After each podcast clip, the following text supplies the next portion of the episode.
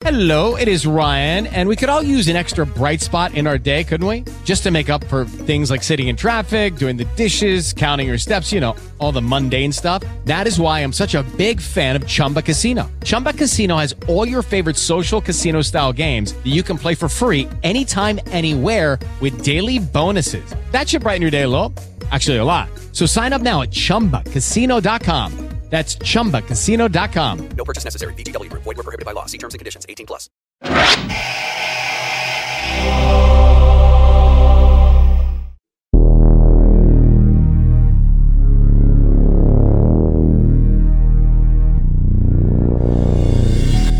Bienvenidos a Lovecraft Country, el podcast de la nueva serie original de HBO. Mi nombre es Fiorella Sargenti.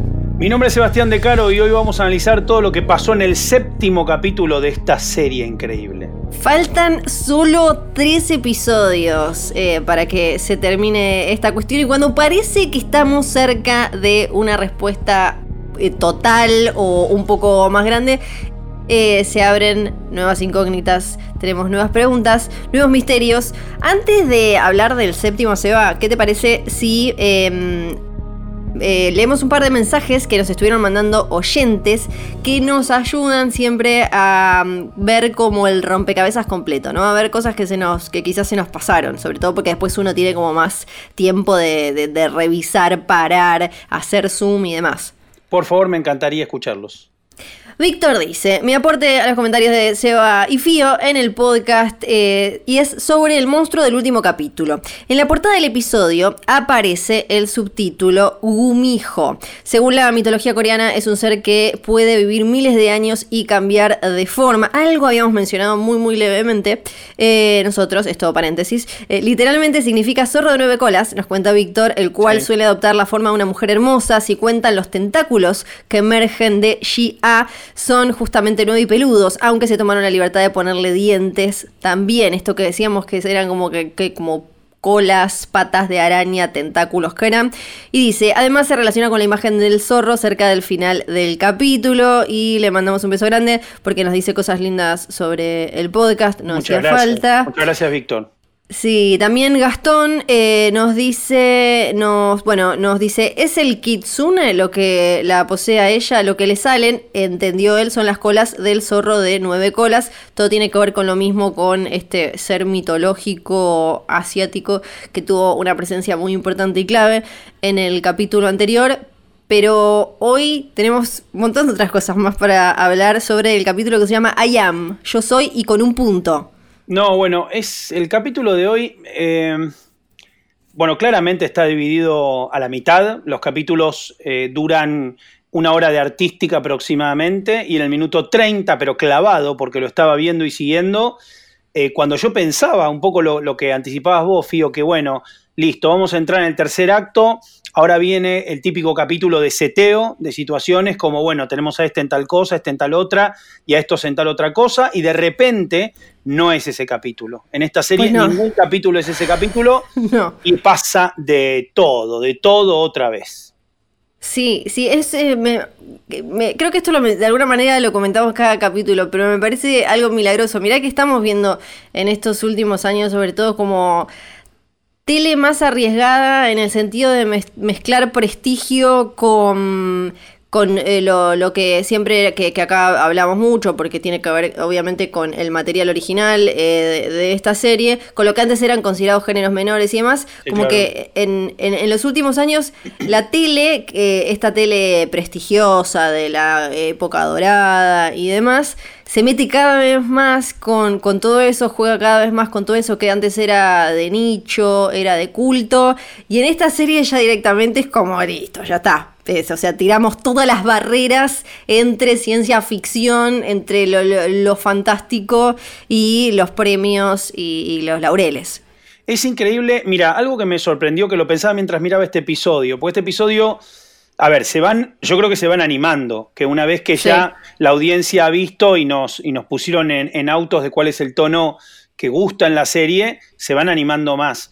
Y la verdad, que hacer el relevo que hacen de la situación eh, de racismo en los Estados Unidos, Sí. hablar de género, perspectiva de género y representación en los Estados Unidos hoy, y, ponerlo, contraponerlo o cifrarlo en historias tan, pero tan jugadas desde lo estético, desde lo poético, ¿no? Tanto riesgo estético que corre la serie, me parece un doble mérito.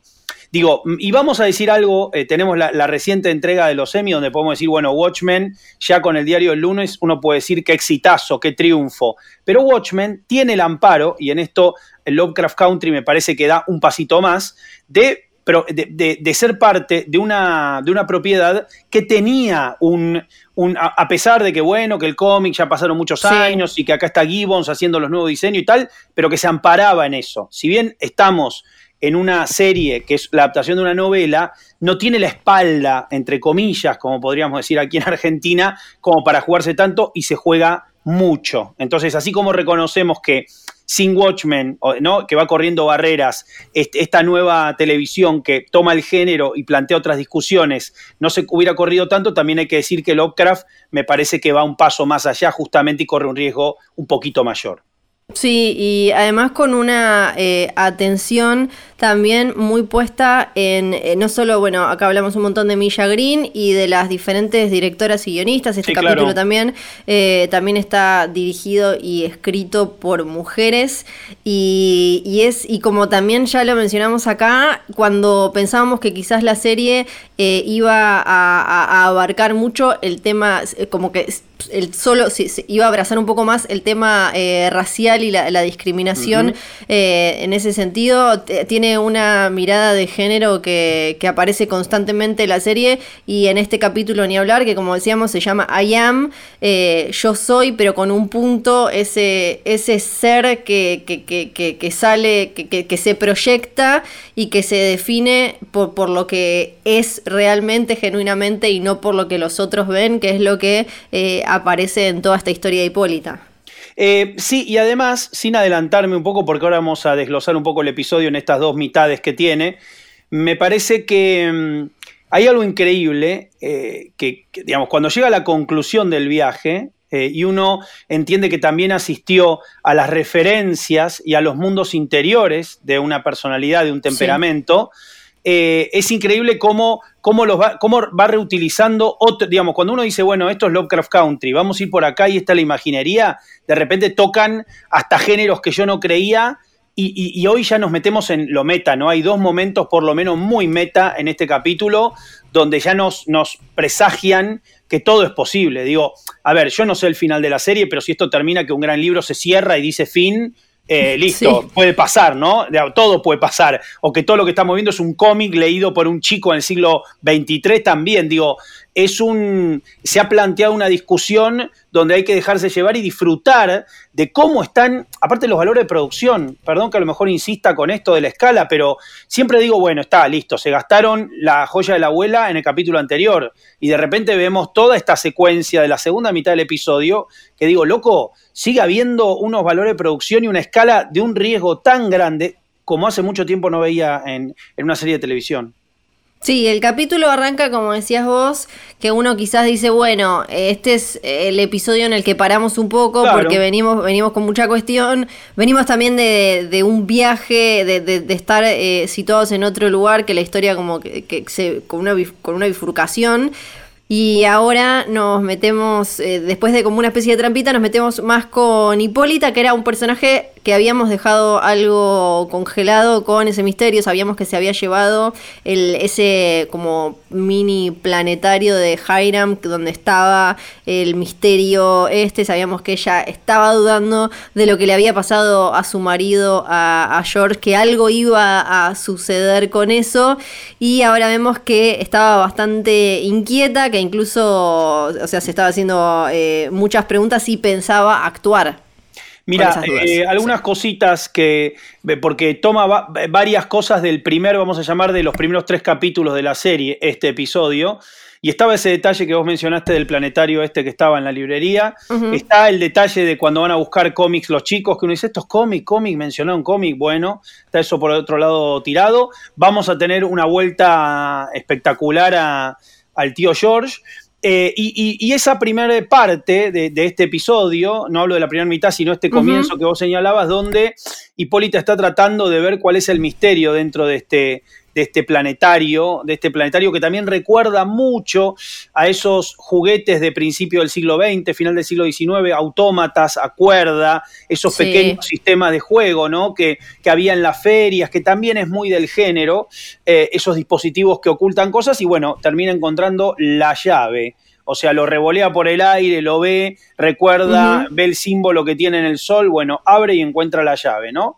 Ujú, Sí, eh, porque esto no deja de ser toda una gran aventura. La, la serie tiene siempre eso muy en mente, se nota, ¿no? Como que al final todo tiene que, que sentirse como un gran misterio, un- alguna cosa muy lúdica y una gran aventura.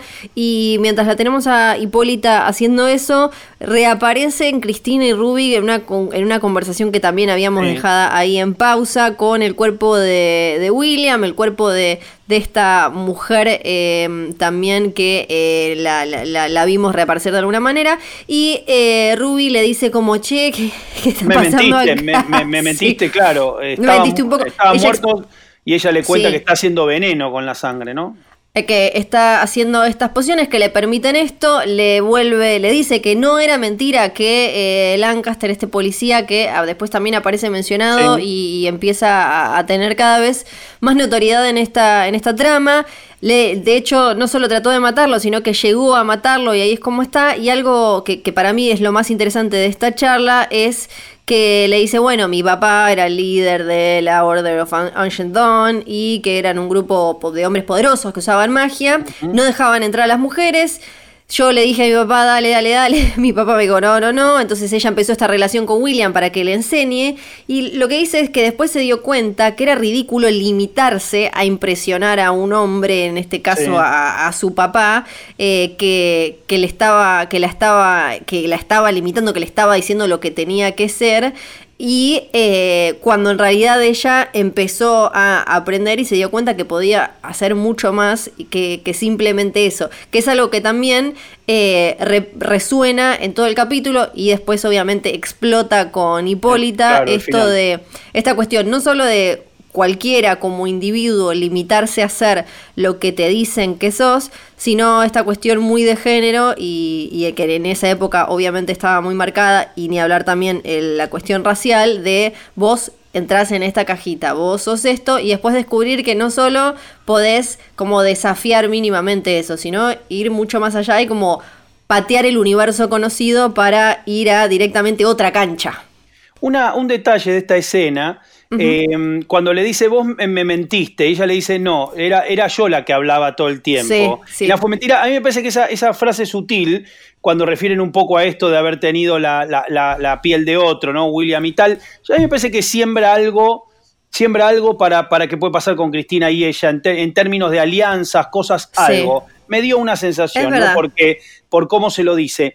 Después vamos a tener pegado, y esta es una, una estrategia, a mí me encanta esto, cuando pasa, que es presentarnos algo que uno puede pensar o no que es un sueño hasta que lo corrobora, que es este, la imagen de Lética corriendo con el fuego, eh, y, y, digamos, y embarazada, se la ve embarazada y de su vientre sale fuego, corte, está evidentemente soñando, va a haber dos referencias a un supuesto embarazo, esto y el rechazo al ajo más adelante cuando cocinan.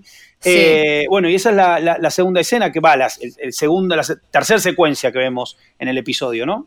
Sí, y que aparece, reaparece Hannah y aparece que es la eh, antepasado de, de Tic, de Atticus, Sí. y aparece corriendo robándose el libro y, y- y en la escena anterior la teníamos a Cristina hablando de The Book of Names y demás, que ahora, bueno, sabemos que por un lado están las páginas, pero por otro lado ahora Tic y Letty saben que está la chance de directamente eh, encontrar el libro, como le dice Tic en esta escena, y también nos recuerda este, este momento que Atticus, gracias a lo que ahora ya sabemos por el episodio pasado, sabe o tiene como muy presente está esta cosa de una muerte inminente o algo que le va a suceder cuando está ahí eh, está, está aprendiendo a descifrar esas, esas runas y esos símbolos y ya había, le había aparecido la palabra muerte y ya Eso había conecta, la- eso conecta con la pregunta del episodio anterior, ¿no? Cuando preguntan qué va a pasar con él si vuelve a América.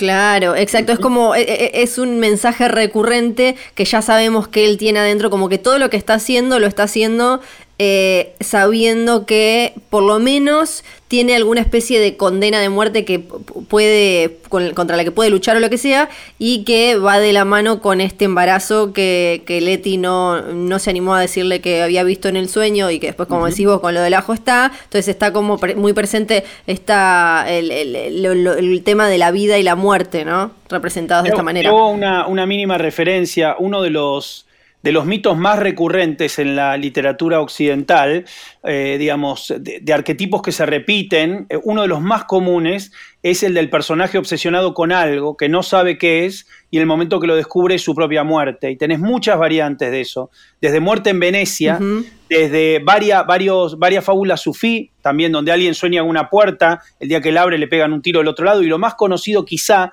sea para nosotros Moby Dick de Herman Melville. Ese, el, Ahab está obsesionado con esa ballena blanca, cuando finalmente puede clavarle un arpón, se hunde con ella y en El sueño de los héroes de Bioy Casares también, una gran novela eh, argentina, uno de los más grandes escritores de todos los tiempos, este, una martingala, una, una, una, una, apuesta que se gana y una noche de carnaval donde un personaje olvida un momento de esa noche, al año siguiente vuelve a repetir todo para finalmente darse cuenta que aquello que había olvidado era su propia muerte. Entonces digo, estas ideas de alguien circular atrapado en algo, no estoy queriendo adelantar nada de qué va a pasar con este buen hombre, pero digo, es muy común eso de, de esa obsesión que parece sorda, que parece permanente, que es siempre, siempre esconde la propia muerte, ¿no?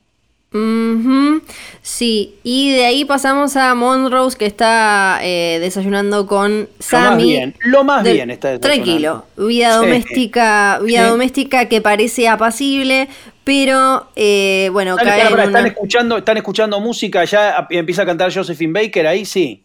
Ya, eh, Josephine Baker ya la estamos escuchando, ya está presente en el capítulo, vamos a hablar un poco más de ella. Y eh, bueno, vemos que igual caen en una muy clásica de parejas que él le dice, para, porque el otro se empieza a quejar del desayuno, le dice, cuando estamos cerca me terminás tratando mal. Y de esa pelea llega el momento de la revelación, porque bueno, Tiki y Leti terminan, terminan viendo esa pelea. Atticus tiene que eh, enfrentar esta realidad que para él en esa situación y todo significa que, él siente que el padre le mintió y además con toda la carga, el estigma de, la época. Eh, y hay un montón de cuestiones eh, que tienen como peso simbólico, ¿no? Cuando Monroe se saca la camisa para decirle, pero soy tu padre y me tenés que respetar, como una cosa muy primitiva como de, ¿no? Después de que lo, insulta, después de que, digamos, lo, se, indigna y lo insulta a Ticus, se saca la, camisa, que es todo, todo un símbolo, ¿no? Eh, de aceptación de, quién es, quién quiere ser, de haberse aceptado y de, a la misma, al mismo tiempo no dejarse atropellar, ¿no? Como, como justamente, ¿no? Alguien que no se quiere ocultar y que, que está desnudo ante su realidad y se la banca de esa manera. En el capítulo anterior habíamos visto en, uno de los recuerdos de Atticus que, que, le pasa allí a cuando tienen sexo estaba la imagen del padre pegándole y ahora, y ahora, y ahora entonces lo, ponemos como en un contexto donde eh, quizás y ahora Atticus también lo entiende de otra manera que la lectura que él hace es lo hacías por vos, no por mí, uno puede entender como que está, eh, eh, está tan convulsionado igual Monrose por dentro por como se ve acá, ¿no? Por la felicidad que le provoca eh, dejar, o sea, ser libre y tener esos momentos de intimidad, de amor con la pareja que elige y después eh, por algo también el, vínculo con el alcohol es claramente alcohólico y tiene como una cosa muy autodestructiva. Y una cuestión con la, con la, violencia, con la rabia que eh, aparece también eh, en Atticus y, en este, y en este momento queda claro cuando él sale y empieza a pegar y ya después del capítulo anterior y el anterior, él estuvo hablando tic sobre esto que le pasa de, de, de medio como darle rienda suelta a una bestia que tiene adentro enojada, una rabia. Eh, yo creo que lo más interesante que pasa en esta secuencia es que no necesariamente los villanos, digo, como si la serie marca de un modo muy claro, son las personas con privilegio, particularmente los hombres blancos con privilegio, pero digo, en este caso enfrentar eh, a estos personajes o, al protagonista también darle eh, el, el rol de alguien que, en un punto es intolerante con la realidad que tiene enfrente, me parece interesante. Después lo vamos a ver quebrarse a Atticus inmediatamente a Tic después de, de esta escena, eh, digamos, porque obviamente es un personaje absolutamente humanizado, pero me, parece, me pareció interesante eso, ¿viste? Porque si no es como muy, eh, digamos, generar una especie de polaridad entre todo un bando contra todo otro bando, y me parece que de más o menos el capítulo 4 en adelante hemos visto cómo se tejen no alianzas, pero sí no todo es tan, este, no todo es tan blanco o negro, justamente. De esa situación sacamos eh, un poco de información, bueno, Leti en realidad, que tiene que ver con la mamá de Tic para ir a buscar información. En St. Louis parece hay o había una prima, porque ahora, claro, tenemos que andar rastreando lazos sanguíneos eh, para ver qué pasó con el libro, herederos de Hannah, antepasados de, de Tic, y eh, un nuevo viaje como listo, ya está, ahí está marcada la próxima aventura de, de Atticus y, de Letty. Pero Hipólita tiene su propia agenda, así que Woody no se lo va a prestar, el auto no se lo va a prestar, ella, eh, ella sale en, en, su propia aventura y ahí ya como una primera situación, ¿no? Apenas sale Hipólita. Que, también tiene ese, ese, momento con Dee donde eh, Dee parece muy enojada, pero al final le dejó el cómic, o sea, mantuvo de alguna manera la tradición que tenía el cómic que, que, ella dibuja, eh, el, que tenía con el padre, con George. Pero en, apenas arranca también Hipólita, tiene ese momento en el que se cruza con una, una mujer, eh, otra mujer afroamericana que está en moto, y uno dice como que es como, este, como lo vio realmente como una situación medio, ¿no? Medio especial. Realista, como si fuera una, claro. imagen, una imagen fuera de contexto, que puede ser real porque es, digo, sí. todo, todo, no es que venía volando, no es la no. volando con capa, pero sí tiene algo de hasta qué punto es una proyección o una fantasía o sí tiene ese clima. Claro, uno como que, eh, sobre todo con lo que vemos después, la, la, el personaje ese, la mujer, está inspirado en Bessie Stringfield, que fue una motociclista eh, afroamericana, una mujer que eh, anduvo en los Estados Unidos en, en, moto en los ah, más o menos en esa época, eh, así que sí, porque murió en está está inspirado directamente en ella. No es que sea ella, pero la tenían en mente y si uno busca una foto de Bessie Stringfield va a ver que claramente es como el guiño que, que, que, la serie quiso quiso poner. Una mujer afroamericana motoquera, o sea, una pionera sí. en, en dos sentidos.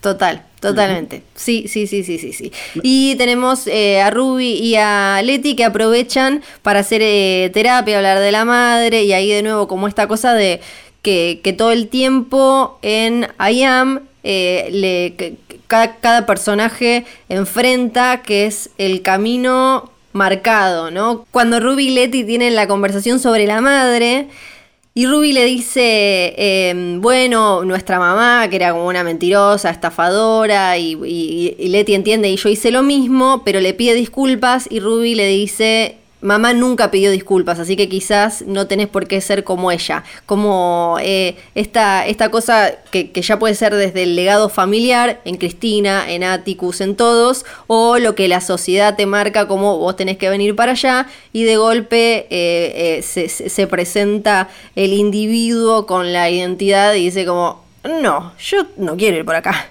Eh, esa escena, ahí estamos llegando al minuto 30. Yo me acuerdo perfectamente cuando estaba viendo el capítulo, dije, listo, ya está, este capítulo va a ser así, muy charlado, sí. interiores, eh, retomamos eh, justamente esta situación del dinero, eh, bueno, se pueden a cocinar después, que viene ese momento donde, donde huele y le, y le, le cae un poco mal lo, lo que está oliendo a, a Leti. Y dije, bueno, listo, hasta acá estamos llegando y justo acá las cosas van a cambiar radicalmente en el episodio. Me parecía un episodio que nos seteaba dónde van a estar parados los personajes para encarar el tercer acto, pero no. Eh, había una sorpresa. Si bien eso pasa, porque eso lo estamos viendo, hemos hecho, fíjate que nosotros mismos repasando las secuencias, eh, dejamos a los personajes cada uno en su plot, se refunda, como dicen en, en uh -huh. la jerga de los guionistas, los conflictos para que uno recuerde, listo, este lo tenés acá, este otro lo tenés acá, pero bueno, ahí va eh, Hipólita al observatorio, ¿no? Sí, mientras eh, Leti descubre que Hipólita está hashtag en una, como diríamos en Argentina juventud, no 2020. Claro. Sí, sí, la juventud, la juventud. Igual creo que ya pasó de moda, así que ah, no traeremos.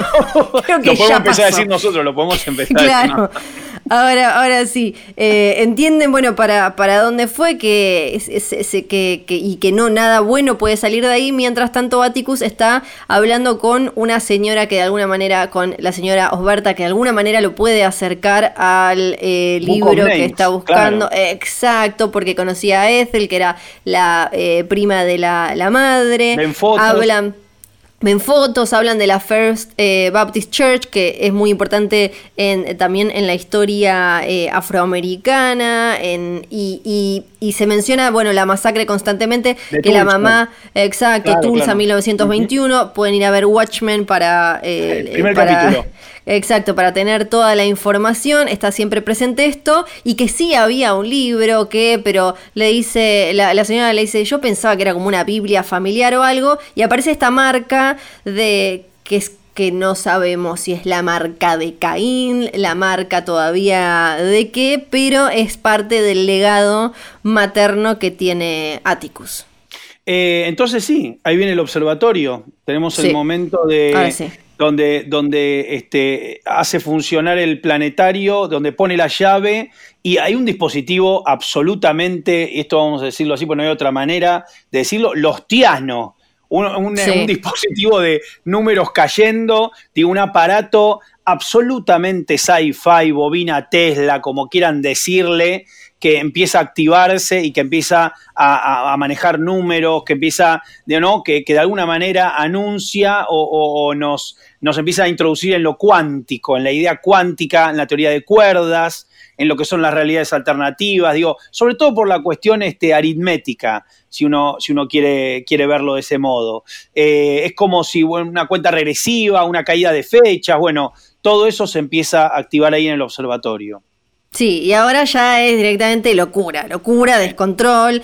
Llegan los policías, eh, los policías estos que escuchamos antes, que eh, y aparece uno que se llama Burke que ya había estado con Lancaster. Claro, es el, es el, claro, es el, segundo Lancaster, exactamente. Claro, como que claramente están protegiendo ese lugar, que no saben igual qué hacer con ese lugar hasta que cae Hipólita, que además tiene el, el cerebro en este momento en nivel 11, está imposible seguirla de, ya desde acá hasta el final del capítulo como mega genia, números, cosas, como decía vos, tipo, está descontrolada. no, no, hace unas ecuaciones, ¿no? Ella toma unas notas, me acuerdo, y se ve sobre ella una imagen muy bella que son todas estas, estas cuentas o razonamientos que comienza a hacer frente a la, máquina. Y somos todos el meme de la señora rubia tratando de hacer cálculos o Zach Galifianakis, ¿no? Pensando como, ¿qué está haciendo? ¿Cómo está llegando? Pero ella llega a todo eso después del de el encuentro con, con Tic Portal. Y ahora ya está, Lovecraft eh, también. Eh, eh, tenemos ese portal que va cambiando además con, con, esos colores. Como, como, si tuviera unos parpadeos. Cuando el portal parpadea aparecen por lo que vemos son, sí, eh, galaxias distintas, lugares distintos, muy experimento Filadelfia todo, como si de repente fuera un portal, pero la novedad es que es un portal eh, menguante, un portal que no es fijo, ¿no? que, es como si fuera múltiples entradas.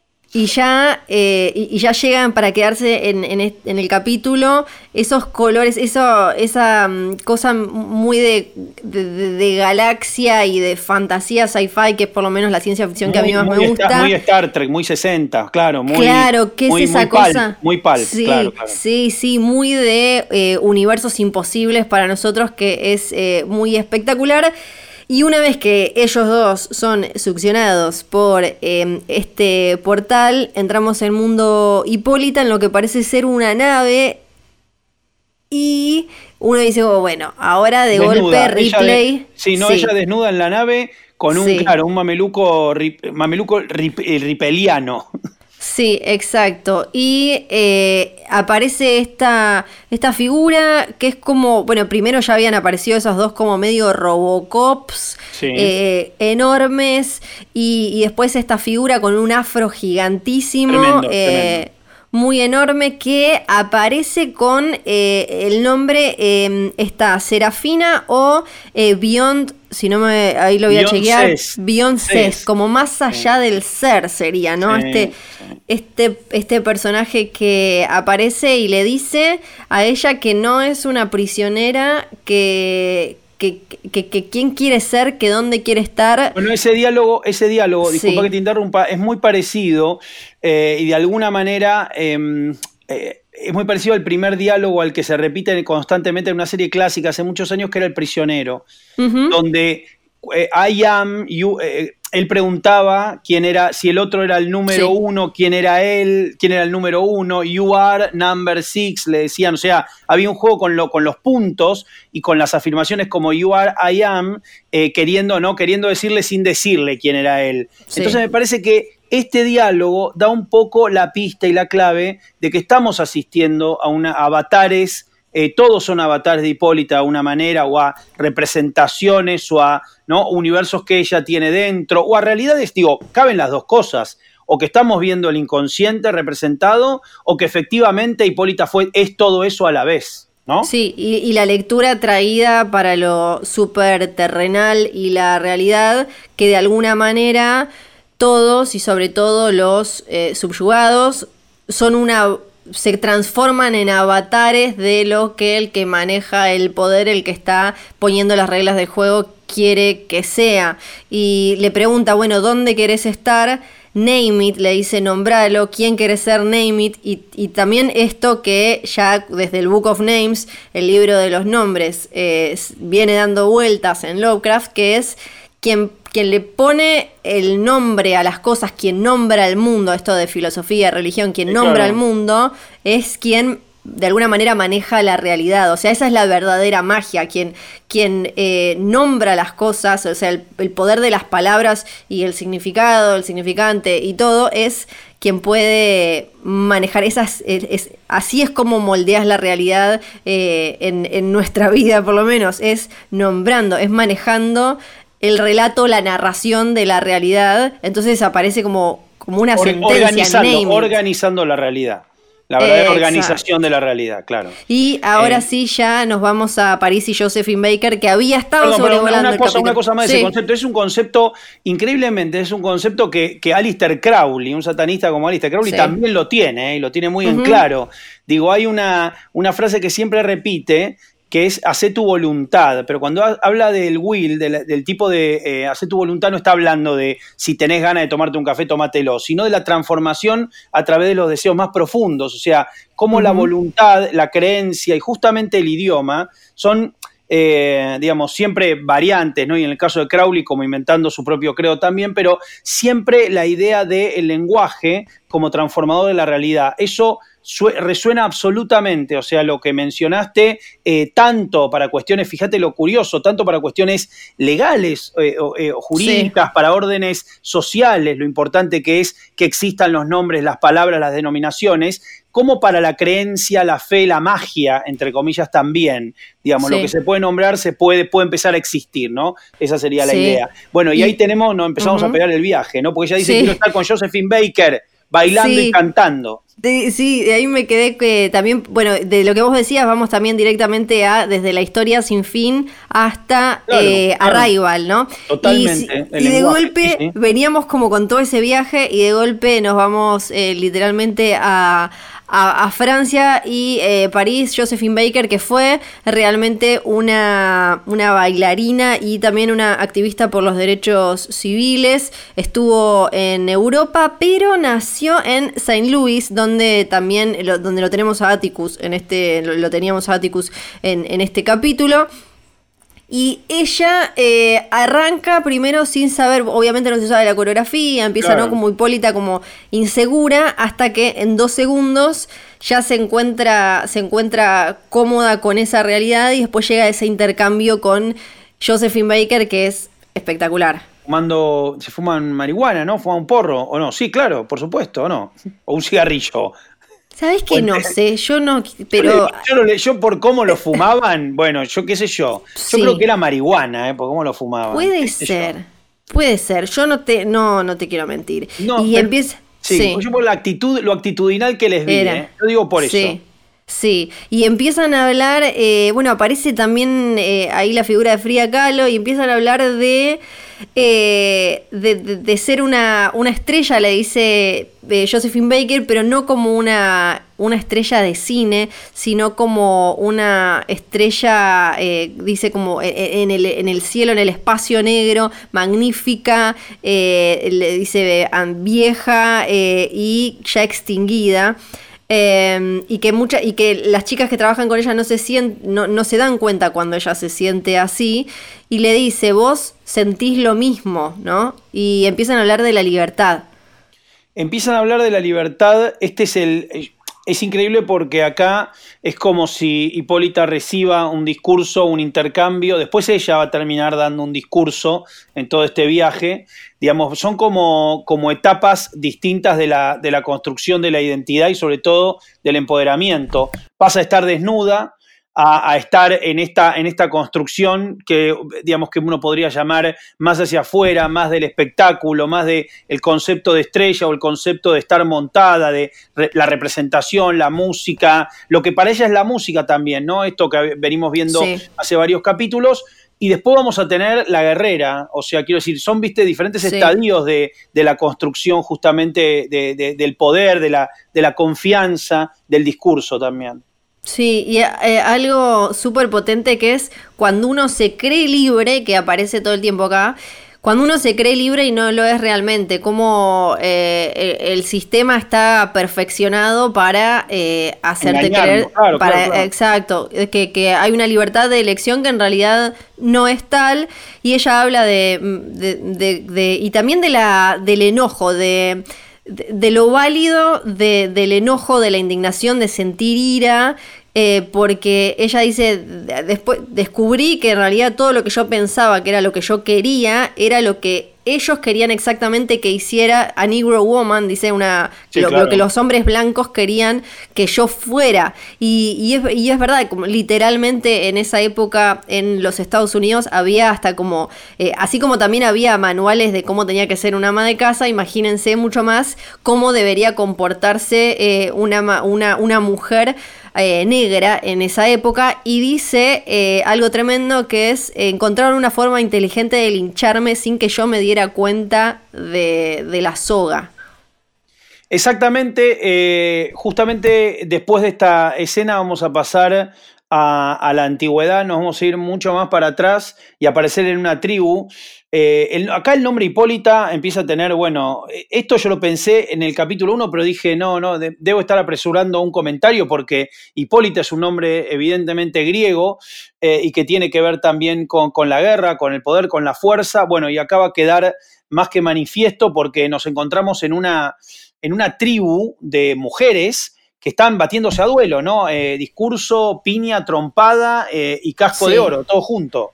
Es el reino de Dahomey, que fue un eh, estado africano que se distinguía justamente por un ejército de mujeres, Sí. soldados, que eran eh, con- conocidas en la historia como las ama- Amazonas de Dahomey, eh, y que también era centro de la trata de esclavos en el siglo XVIII. Entonces, y están esas dos cosas que aparecen porque ella ahí en, en breve después van a enfrentar eh, a, incluso a- en una situación ya muy espectacular a soldados confederados, ¿no? Y aparece este personaje, eh, Naui, que es la que da el discurso inicial cuando ella recién llega a, esa, a ese mundo, a esa realidad. Eh, que si le ven cara conocida es tal vez porque la vieron en VIP a esa actriz haciendo de la secretaria de Selina Mayer en eh, la serie de HBO, una de mis comedias favoritas de HBO. Y bueno, y le sigue hablando de esto de la mentira de sentirte libre cuando no lo sos y, de, y, del derecho a hacer algo con eso. Se gana, hay combate, se gana el casco de oro, le dan el casco de oro y acá viene el enfrentamiento de estas amazonas contra soldados confederados, ¿no? Contra el enemigo directo, la guerra de secesión. Aparecen lo- lo- los esclavistas, los sureños, ¿o no? Sí, sí, eh, directamente. Y ya Hipólita eh, direct- a- abrazada y haciéndose cargo de, de su libertad con hermoso todo lo que momento, eso. hermoso momento el que vas a decir. Cuando dice Hermoso. las líneas, sí, claro. Sí, sí, sí. Cuando habla de. Nos dijeron que nuestro enojo no era eh, digno de una dama. Esto que es también una, una- un peso, una piedra que siempre aparece. Que eh, nuestra violencia era demasiado, que es un discurso que aún hoy se escucha cada vez que un grupo eh, oprimido, castigado, levanta la mano, aunque sea un, no sé, eh, un statement en una entrega de premios, siempre hay alguien que dice, bueno, pero es demasiado, porque aunque no hay forma de compararlo con los niveles de violencia que esa, esa comunidad o ese sector pueden venir sufriendo, todo eso eh, aparece acá y, la importancia, bueno, esto de no solo es eh, un, tema racial, sino un tema de género que es eh, la doble discriminación de la que venimos siempre hablando. Es como ella dice, mujeres como yo. Y también es un tema muy de, muy de agenda que muchas veces se ignora o se, o se deja de lado, que es cómo el feminismo, y estoy hablando de 2020, se instaló en la agenda de los medios del mundo, pero el feminismo blanco y como un feminismo eh, más eh, transversal y sobre todo un feminismo que tenga que ver, que, que, tenga en cuenta, que tome las diferencias eh, también de clase y de etnia y, cada, cada detalle que compone la vida de, una, de una mujer o, o disidencia no aparece tanto, sobre todo en medios mainstream y demás, y eso acá Lovecraft Country lo puso bien adelante. Después de ahí, después de ahí, si mal no recuerdo, nos despertamos con George en la cama. ¿O no? Sí, con George en la cama, que eh, además el discurso termina, ese es nuestro, that is our, love, dice, nuestro amor, y cuando estaba hablando con Josephine Baker Hipólita, le dice, me odio a mí por haberme... Eh, puesto en este lugar por haberme achicado, los odio a los hombres blancos y odio a, y Josephine Baker le dice a quién, a quién, y ella no se anima, y ahora vemos que lo que estaba creciendo en ella y ella no sabía ponerle un nombre justamente era cierto resentimiento con su marido porque estuvo ahí todo el tiempo mientras ella se iba empequeñeciendo. Eh, sí, de acá viene el mito de la, de la mujer menguante, ¿no? la idea del relato eh, alegórico del personaje que se empieza a ser pequeño y el, resto que cada vez lo ve más gigante.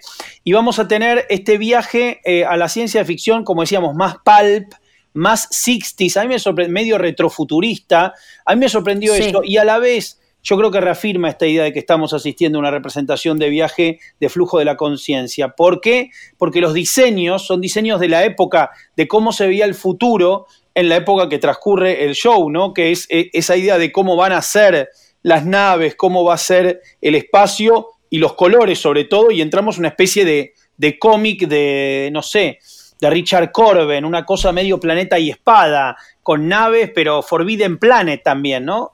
La, la, película Forbidden Planet, que es, la adaptación aquella de, La Tempestad de Shakespeare en forma de, de B-movie sci-fi. Bueno, es increíble, los colores son increíbles, todo es increíble.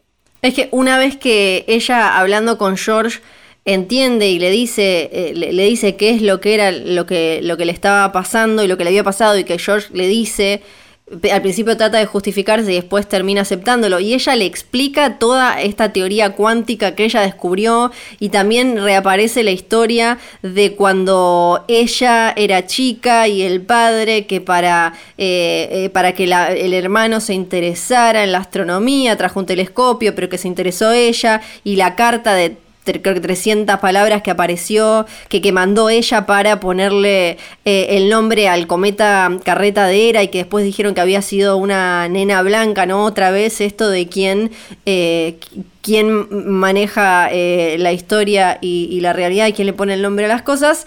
ellos como ella decide cuál es la, realidad o el mundo de alguna manera al que van y se van al mundo de eh, creado por su hija, por Di, ¿no? Que es eh, esta realidad eh, donde también hay otra, otra referencia a la mitología griega con Oritía y todo a, partir de ahí es como una especie de, de, paréntesis en el que ellos son felices en esta realidad creada o escrita por su hija, que me parece como una cuestión poética muy linda, hasta que se termina porque, bueno, ella tiene que volver, hay algunas cositas eh, acá que atender. La voz que escuchamos, que habla de todo esto, es de Sun Ra, eh, que fue un músico de, jazz. Un genio, Sun, Ra, es eh, uno de los más grandes referentes del free jazz si nunca vieron el arte de Sunra de los discos, empecemos por la estética, él se vestía de un... Él parecía como si se vistiera justamente de personaje de nave espacial. Utilizaba unas túnicas, eh, obviamente su nombre es Sunra, eh, eh, logos en el pecho, y la música así era free jazz, o sea, él es como una, una especie de, precursor de lo que es el, free absoluto en el jazz, un genio, un genio estético y un genio musical. les recomiendo muchísimo cualquier cosa que puedan encontrar de Sunra. Hace poco sacaron en dos volúmenes los singles, los, los temas más conocidos, es una maravilla total. Y lo, que más nos queda de, este capítulo, que ya se terminó, bueno, se termina eh, cuando Tic bueno, eh, para, esa otra revelación, ahí va, quiero terminar con Hipólita un segundo. Eh, Hipólita ya que se sabe o, se reconoce o se titula Discover en español suena medio mal, eh, descubridora, es una palabra real, pero creo que no la usamos mucho y nos queda, no, medio como, nos queda como eh, medio, medio rara. Sí. sí, sí, tenemos que ver, eh, tenemos que definirla un poco más. la tenemos entonces a Hipólita ya, ya con todo eso, que hay que ver después qué sucede o qué hace ella o si ella recuerda esto, tenemos igual como un montón de preguntas con eso y... Tic que eh, apaga, eh, lo, escupe el portal, aparece ahí, apaga la máquina, suenan sirenas y está el libro Lovecraft Country que ya se suma a todos los mencionados ahora en un eh, nivel meta que explota el. vamos a ver dos publicaciones antes que termine el capítulo. El primero es Lovecraft Country, el libro, que no es igual a nuestros libros. Nosotros tenemos el libro Lovecraft Country, pero no es. Tiene otro apellido, otro nombre. Sí, pero es parecido, ¿no? Eh, tiene algo parecido a la portadita, pero no, es, no es nuestro libro que tenemos cada uno de nosotros, no. No, tiene, tiene otra tapa, tiene otro nombre, veremos qué, qué pasa con eso y también qué pasa con... Con el cómic. El cómic de Dee que quedó ahí, o sea que Lancaster puede eh, rastrear, puede vincular lo que pasó ahí con nuestra familia y nuestros protagonistas. Pero eso lo charlaremos en el capítulo de la semana que viene. Seguramente en el capítulo de la semana que viene vamos a ver qué pasa con todo esto. La estética de ese cómic es muy similar a lo que vimos también en la última parte del viaje, pero bueno, será tema del capítulo que viene. Hasta acá llegamos entonces con este episodio de Lovecraft Country. Recordá que todos los domingos puedes ver Lovecraft Country en HBO. Pueden ver la serie no solo en HBO, sino también en HBO Go, On Demand, cuando quieran y donde quieran. Y a nosotros nos escuchan en Spotify, Apple Podcast y todas las aplicaciones para escuchar podcast donde también tenés de Watchmen que viene de ganarse, si estás escuchando esto en tiempo y forma, 10 premios Emmy, eh, también hay podcast de, Euforia, eh, Succession está mencionado en unos especiales también de recomendaciones de HBO Go y hay un montón más, tenés The Outsider, Katie King, Verónica Mars, Perry Mason, un montón y los encontrás todos ahí. Nosotros nos reencontramos en el próximo capítulo, yo soy Fiorella Sargenti. Yo soy Sebastián De Caro y esto fue Lovecraft Country, el podcast.